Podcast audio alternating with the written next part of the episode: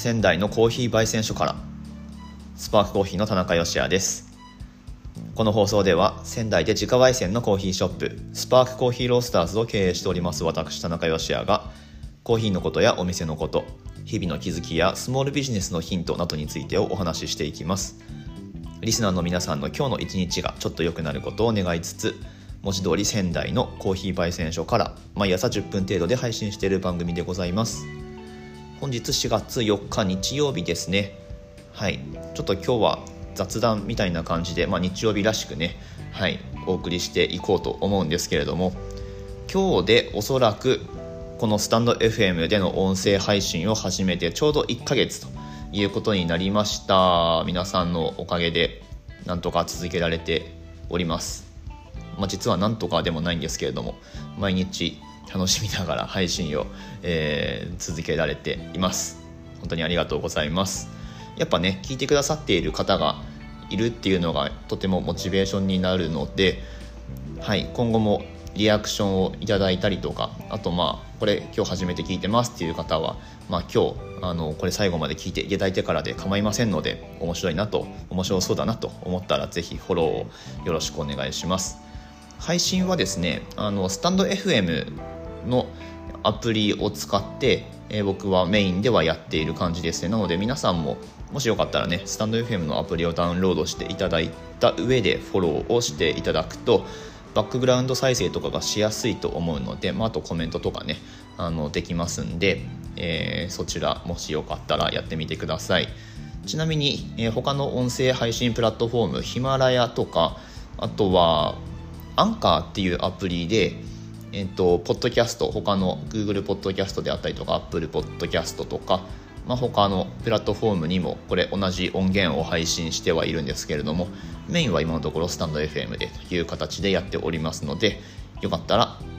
アプリ内でフォローよろしくお願いします。という感じで、1ヶ月やってきた、えー、音声配信なんですけれども、ちょっと今日は振り返りというか、そうですねあのリスナーの皆さんを、まあ、できれば巻き込んで僕は戦略会議をしたいんですけれども はい。えっ、とまあ振り返りみたいなことをつらつらと喋りつつですね。なんかこの放送にコメントをいただいたりとかあとはあの匿名でレターっていうのを送っていただくこともできますので、はい、以前の放送でねあのレター取り上げてがっちりお話しさせてもらったっていうこともあったんですけれどもまあそういった使い方もできるのでレターを送っていただけると僕はとても嬉しいです。はいというわけでうんとそうですね1ヶ月続けてみてどういう切り口からいこうかな。まあこれ聞いてくださっている方の中には実際私のお店のまあ、いつも来てくださっているお客様も含まれるんですが、まあ、ラジオ聞いてますと。あの毎日やられててすごいですねというお話をいただくんですけれども。はいありがとうございます。話題は尽きないんですか？というまあそこだと思うんですけれども。これが尽きないんですよ。うん。なんでですかね。まあその場でもちろんお答えはするんですが。はい。まあ一つには何だろうな。じゃあ続けていくっていう風になった時にうん人にもよると思うんですけれども3日に1回じゃあなんか筋トレをやるっていうよりも毎日にしちゃった方がね続けやすいことってあると思うんですよね。まあ、筋トレの場合だと何だろう超回復とか気にしてあえてそのインターバル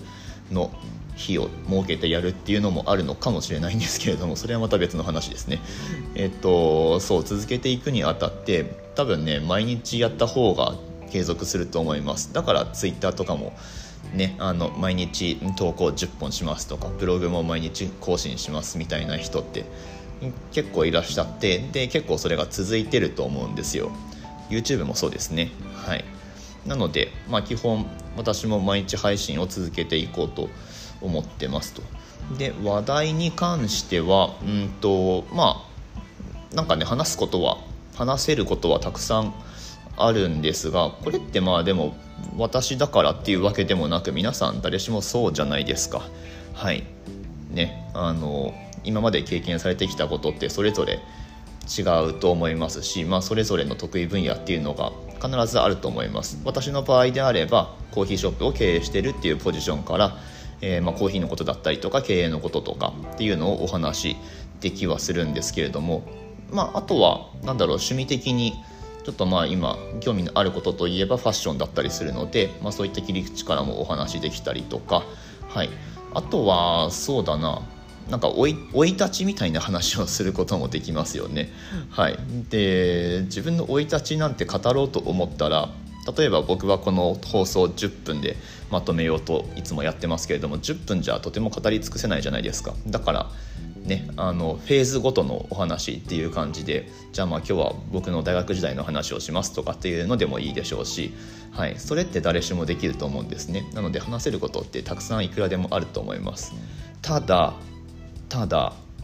注意しなきゃいけないのが、まあ、それを話すタイミングと